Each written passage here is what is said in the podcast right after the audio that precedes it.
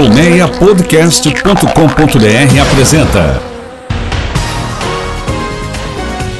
Autorama, o mundo dos carros em podcast. Salve, salve! Você ouve mais um Autorama, o programa sobre automóveis mais sensacional e modesto do podcast brasileiro.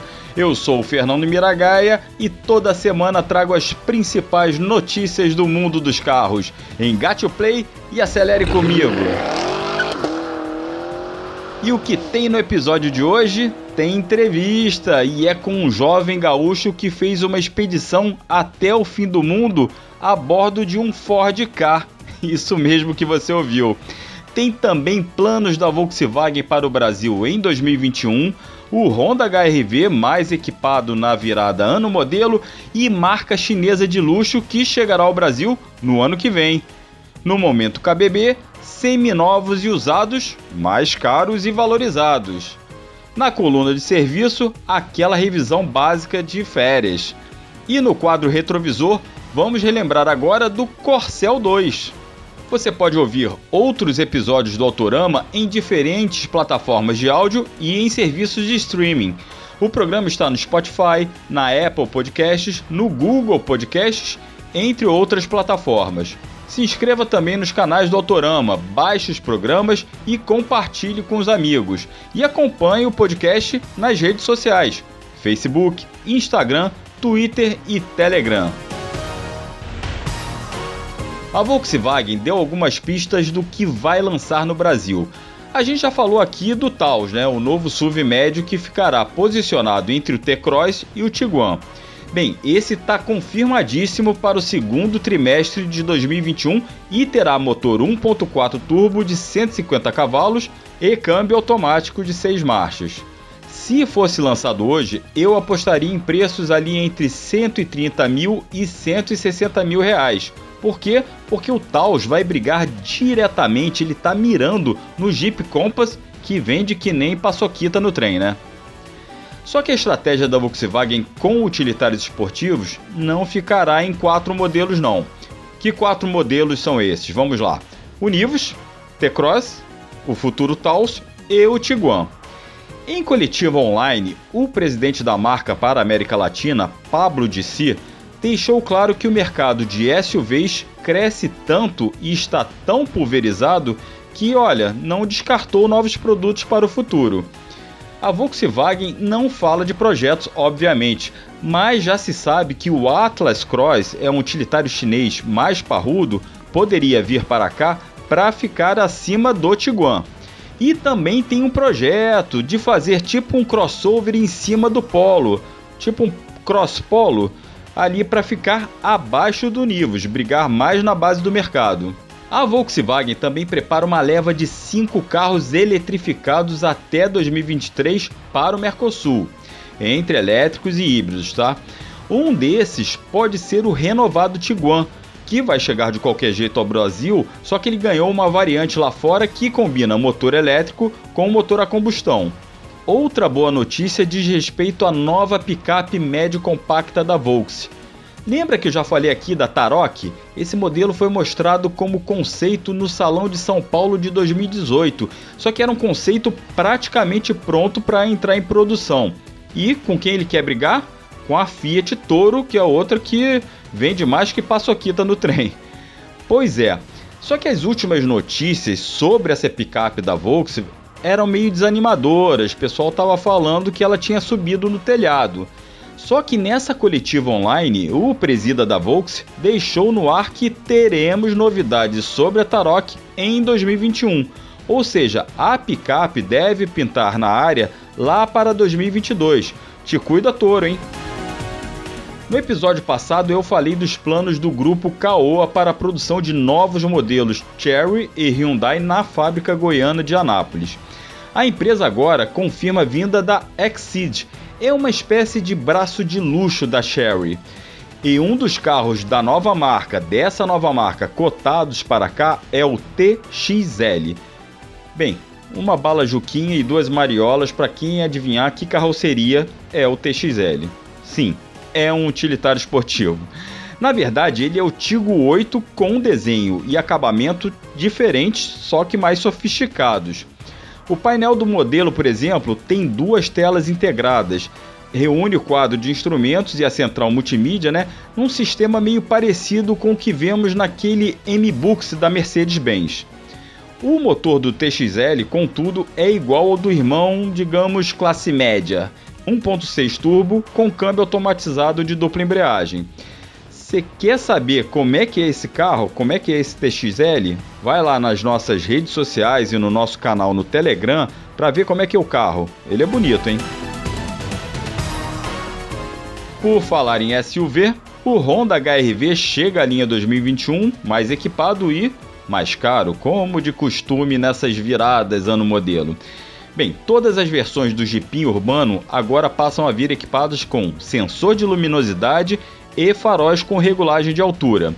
A versão de entrada, a LX, finalmente ganha airbags laterais e de cabeça. Pois é, acredite, não tinha.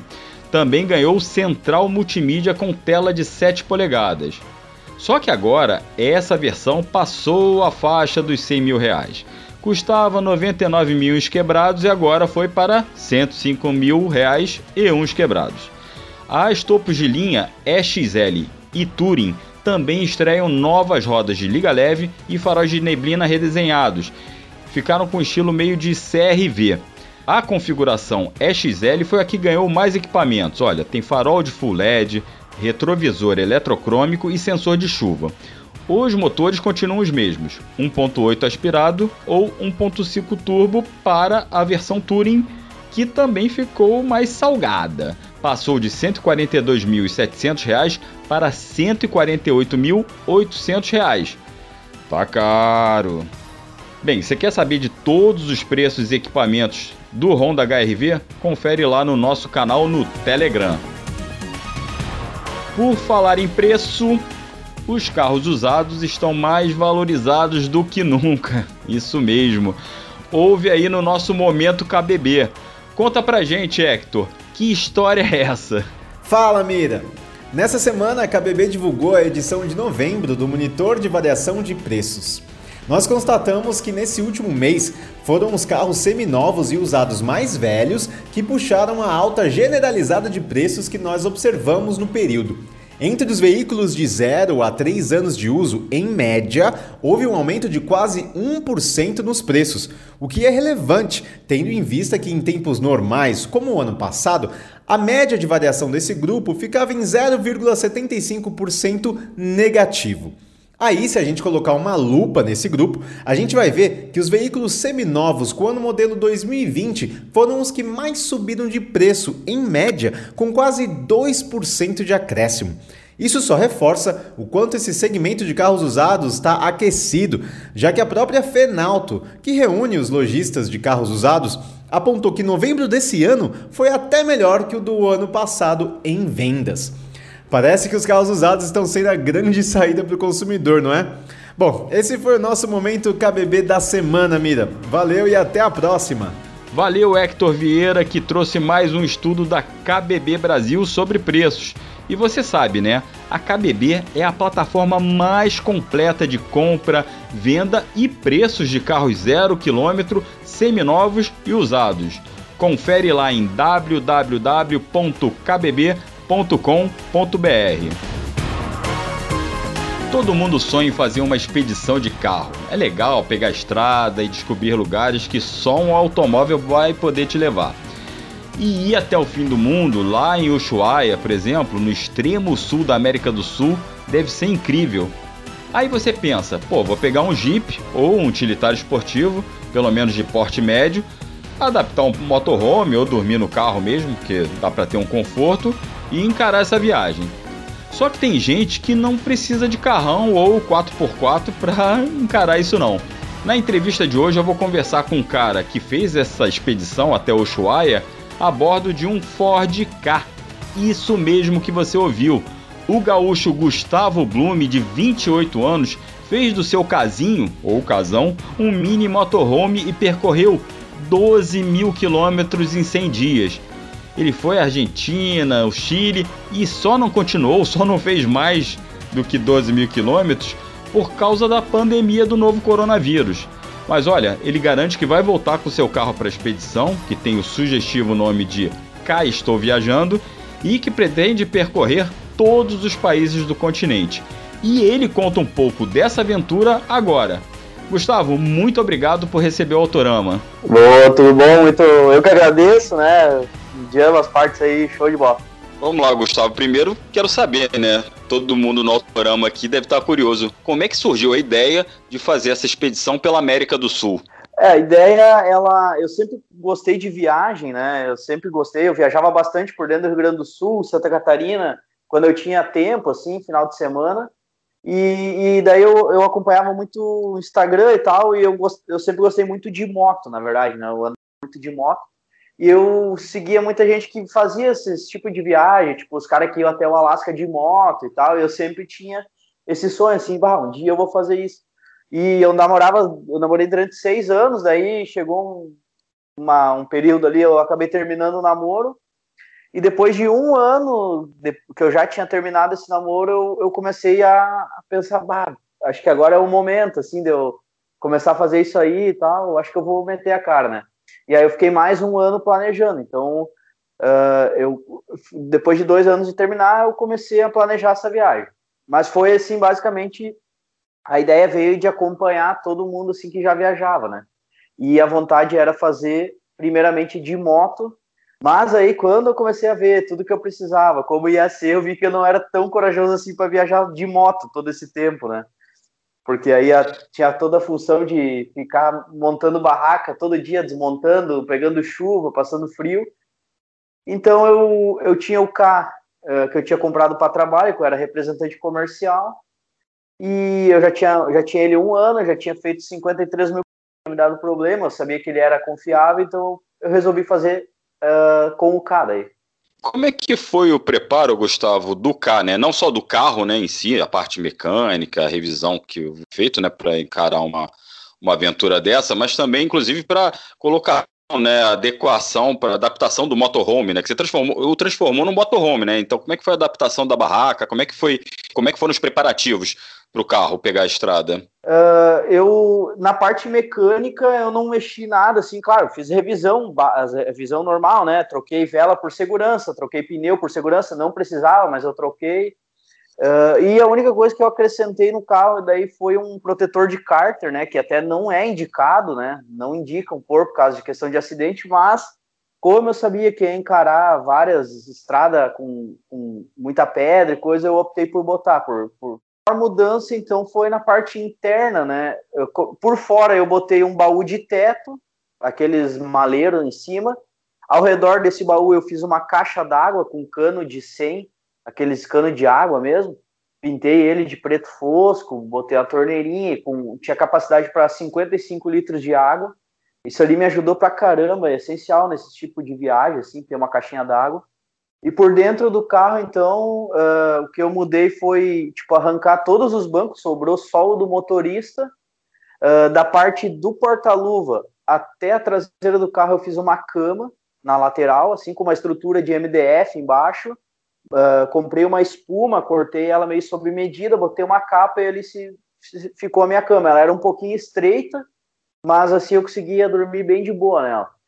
Uh, na lateral, na outra lateral, então atrás do meu banco, eu fiz uma divisória também MDF, botei um carpetinho para ficar bonitinho, onde eu comprei quatro caixas preta de plástico, assim, organizadora, aquelas caixas que se encaixam dentro uma da outra, e ali eu tinha como, assim, uma caixa para levar panela, prato, essas coisas, uma para comida e outras, então, para diversas coisas, assim, do dia a dia, né? E aí, e também tinha uma mini geladeirinha de 12 volts e uma bateria extra dentro do carro com mais duas tomadas 12 volts. Aí, assim, eu me virava. E daí carregava cadeira dobrável, mesa dobrável, fogareiro. Uh, eu tinha barraca, mas mais assim, se eu fosse fazer alguma aventura de trilha pelos matos, ficar uns dias, mas eu dormia o tempo todo dentro do carro, né? E assim eu fui me virando. Daí eu cozinhava em qualquer lugar, assim, parava nos postos, parava em algum lugar para cozinhar e dormia geralmente em posto. Eu usava aplicativo para.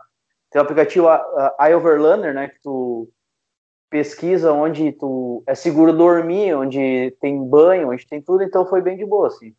Sensacional. Agora, uma pergunta que não tem como não fazer, né? Você tem um Ford K 2018-19, né?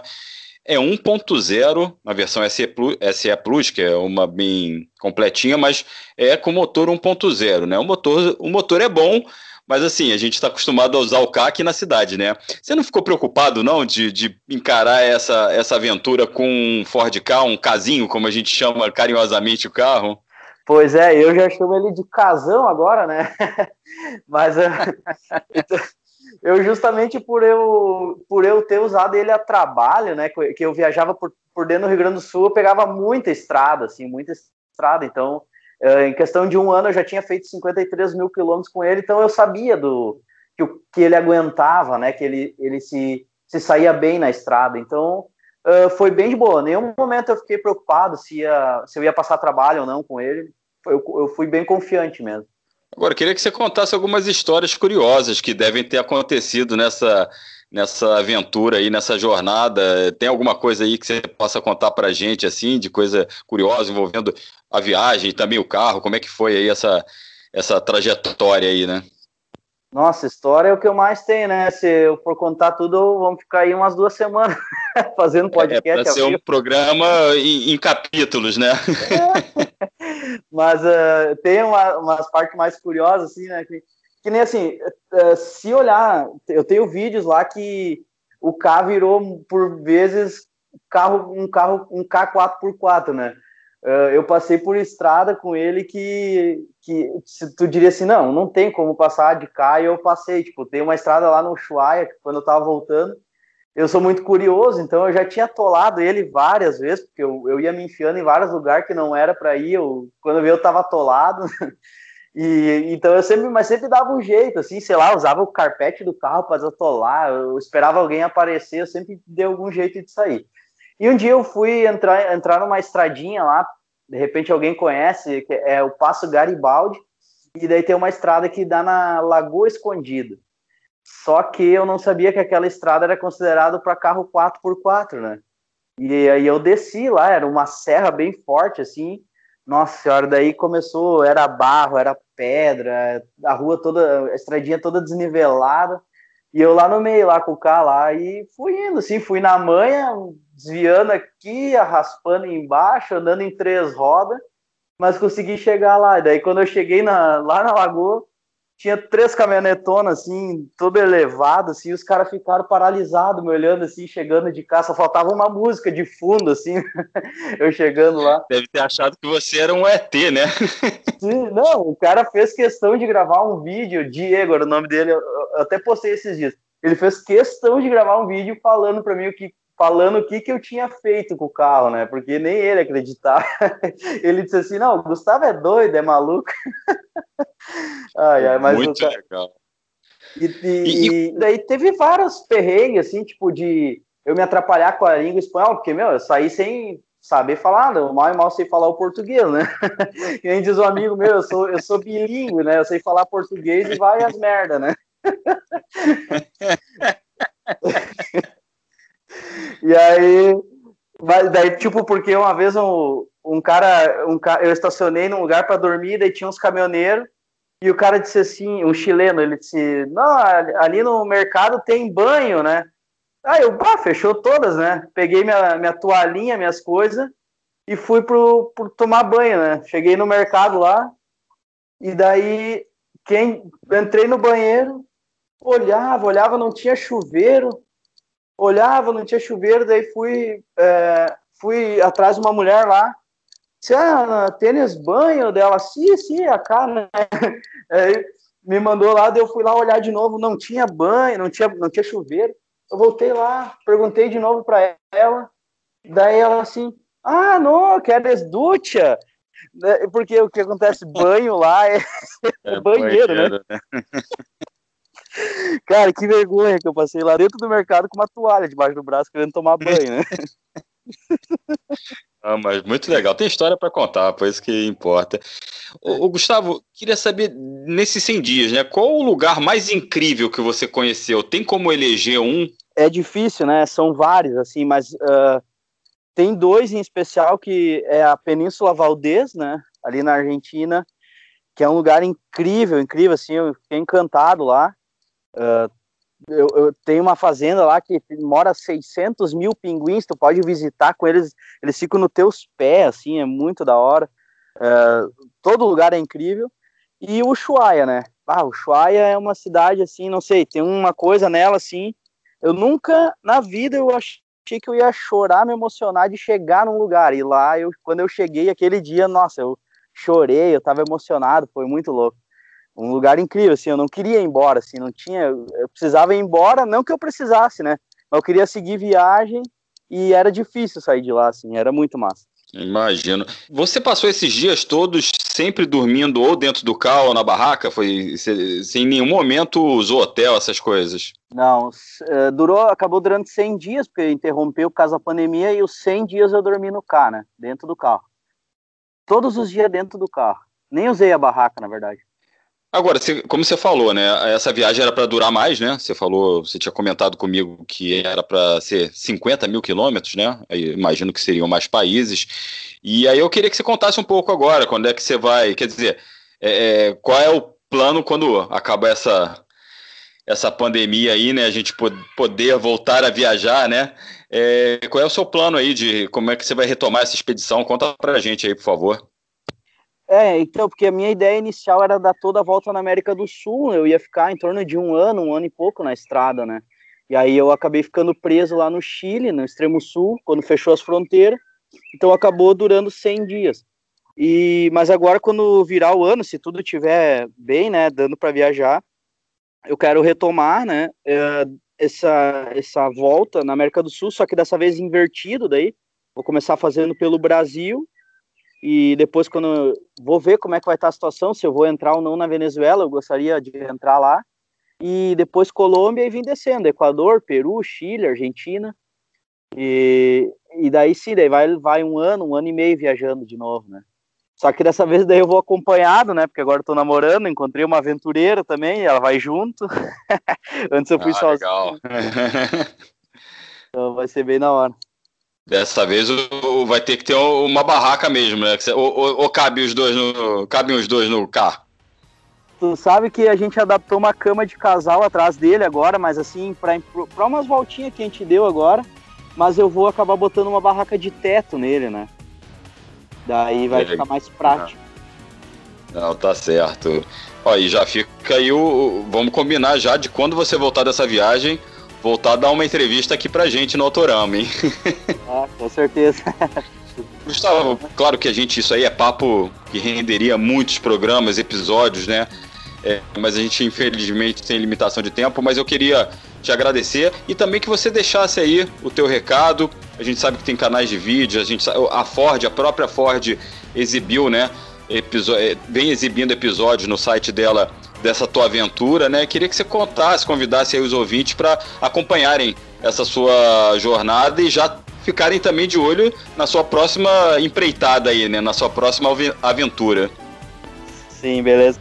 É, eu, eu posto muita coisa no Instagram, né? No, é Estou, K de Ford K mesmo, ponto estou. Ou se procurar por Gustavo Blume também vai me encontrar. Tenho no YouTube, no YouTube eu ainda não não peguei a frequência de postar vídeo, mas agora para a próxima viagem eu quero postar mais coisa frequente lá. Mas o Instagram, sim, ali é todo dia, eu mostro dia a dia, bem bacana, assim. E sim, daí a Ford, agora a gente fez uh, uma parceria, eu passei todos os meus arquivos para ele, eles estão produzindo uma, uma série, né? Uma minissérie, assim, da minha viagem, então tá ficando bem bacana, assim, bem massa. Bacana, Gustavo. Olha, muito obrigado aí mais uma vez. Boa sorte aí na próxima empreitada, que você possa ir logo na, na sua aventura aí, né? No planejamento original da sua viagem, que é muito bacana. É, parabéns mesmo. Eu, eu acompanhei algumas de algumas coisas pelas redes sociais e também pelo site da Ford e foi muito, achei muito bacana aí a sua, a sua ideia e a sua e, e a, a, própria escolha do carro, né? Porque como você falou, uma coisa é você viajar com 4x4, é, é, utilitário esportivo preparado, Outra coisa é pegar o carrinho que você usa pra cidade e meter bronca. Então, parabéns aí pela empreitada. Valeu, muito obrigado. E, meu, se alguém tiver esse sonho e não tiver um carrão, pode ter certeza, o teu carrinho 1.0 aguenta também, é só meter o pé na estrada. Show de bola, Gustavo. Obrigado, hein, cara. Valeu. Bem, essa foi a entrevista com Gustavo Blume, e para você que vai viajar, mesmo que não necessariamente percorrer 12 mil quilômetros, ficar 100 dias na estrada, é importante fazer aquela revisão de férias. Isso mesmo. Leve o carro ao mecânico para dar aquela checada no carro, principalmente freios, suspensão e filtros. Antes de pegar a estrada, vale também você mesmo dar uma conferida em algumas coisas simples. Vamos lá. Primeiro, calibragem de pneus. Põe a pressão recomendada pelo fabricante ali no manual do proprietário ou em adesivos espalhados que ficam no próprio carro, dobradiça das portas ou na tampa do porta-luvas. Se o automóvel vai com toda a família, você carregou ele bem, tá com mala, sogra, cunhado, genro, bem, observe a pressão máxima sugerida calibre os pneus com o carro frio e não esqueça nunca do step, tá? No step você pode botar duas ou três libras a mais na pressão. Na sua garagem você ainda pode verificar se todas as luzes estão funcionando: faróis, lanternas, setas, alerta, freio, ré e as luzes de neblina, hein? Luz que não funciona, além de perigoso, pode te render uma multa. Limpador do para-brisa. A maioria das regiões do país está na época das chuvas, então você não vai querer parar no meio da estrada, no meio da sua viagem, por causa de um temporal, porque as palhetas não limpam ou quebraram, se soltaram, imagina. Então é importante ver o estado das borrachas das palhetas, se elas não estão ressecadas, rachadas ou agarrando ali no vidro. Observe também o encaixe da palheta na haste, para evitar isso que eu te falei de quebrar e a palheta sair voando no meio da estrada óleo lubrificante. Se o prazo de validade do óleo está chegando, vale a pena adiantar a troca, mesmo que ainda faltem uns mil ou dois mil quilômetros. Vai com lubrificante novinho. E olha, usa o óleo recomendado pela montadora, nada de completar ou usar óleo de viscosidade ou especificações diferentes. Tá lá no manual do proprietário. Lembre-se que óleo fora das recomendações pode acabar com o seu motor. Aproveite essa troca e substitua também o filtro de óleo. No mais, dirija com segurança e prudência, curta a viagem, pare a cada uma hora e meia para dar aquela esticada no esqueleto e não esqueça do cinto de segurança também para quem vai no banco de trás. Crianças pequenas têm que ir na cadeirinha, nada de criança solta no carro ou com cinto na altura do pescoço. Então é isso, segue as nossas dicas e boa viagem! É hora da coluna mais saudosista do podcast brasileiro, Retrovisor. Lembra que outro dia que eu tava me debulhando em saudades do Corcel? Bem, agora eu vou falar do Corcel 2. Para competir com a concorrência de Passat e Chevette, a Ford se viu obrigada, em 1977, a atualizar seu modelo no mercado, lançando assim o Corcel 2. O sedã ganhou linhas mais retas, modernas e bonitas, mantinha seus faróis e lanternas traseiras retangulares, só que a coluna traseira agora tinha um caimento suave, lembrando vagamente um fastback. Por dentro o Corcel estava bem mais moderno no que se referia ao painel, bancos e volante. O acabamento tinha padrão escurecido. Trazia alavanca de freio de mão entre os assentos, bancos dianteiros reclináveis e revestimento no mesmo tom do volante, diferentemente do Corcel 1. Foi o primeiro carro brasileiro a oferecer de série para-brisa laminado, que é aquele que quando quebra não se estilhaça. O Corcel 2 usava o mesmo motor 1.4 do seu antecessor, só que estrangulado, que isso significa, em vez de 85 cavalos de potência, gerava 72 cavalos. E isso não ajudava muito para um carro pesado, ele tinha mais de 950 quilos. Mesmo assim, em relação ao Corcel antigo, era clara a evolução em termos de nível de conforto, isolamento acústico e segurança. Em 1980, o Ford Corcel 2 passou a ter opção de motor 1.6 de 90 cavalos com câmbio de 4 marchas, um pouco mais esperto que o 1.4 tinha ainda a versão GT, com volante esportivo de três raios, aro acolchoado e contagiros no painel. Detalhe que nenhuma outra versão do Corcel 2 tinha esse contagiros, e isso era comum para os carros na época, tá? O contagiros foi se popularizar depois. Por fora, o Corcel 2 GT tinha faróis auxiliares e pneus radiais, além de rodas escurecidas com sobrearos de aço escovado. Era bem bonitão. O motor só rendia 4 cavalos a mais, verdade seja dita. Só que a suspensão era 1 centímetro mais baixa, tinha calibragem mais firme e barra estabilizadora. Em 1982, a linha Corcel ganhou novo painel e tinha até como opcional aquele reloginho digital do Del Rey. O sedã maior também emprestou, sabe o que, para o Corcel 2? O acerto da suspensão a partir desse ano. No ano seguinte, em 83, o Corcel 2 passou a ser equipado com um motor 1.6 CHT a álcool, que gerava 73 cavalos, e uma nova versão trazia o motor 1.3.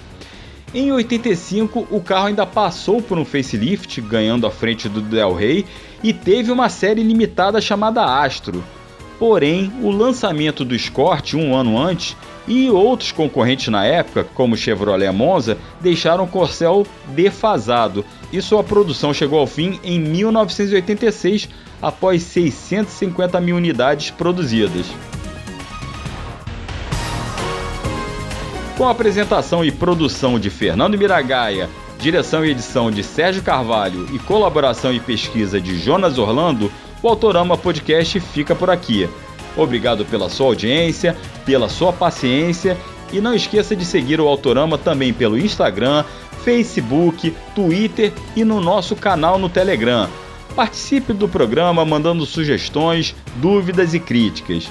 Um grande abraço, até a próxima e acelera de casa. Autorama, o mundo dos carros em podcast. Uma produção colmeiapodcast.com.br. Colmeia Podcast, o rádio do seu tempo.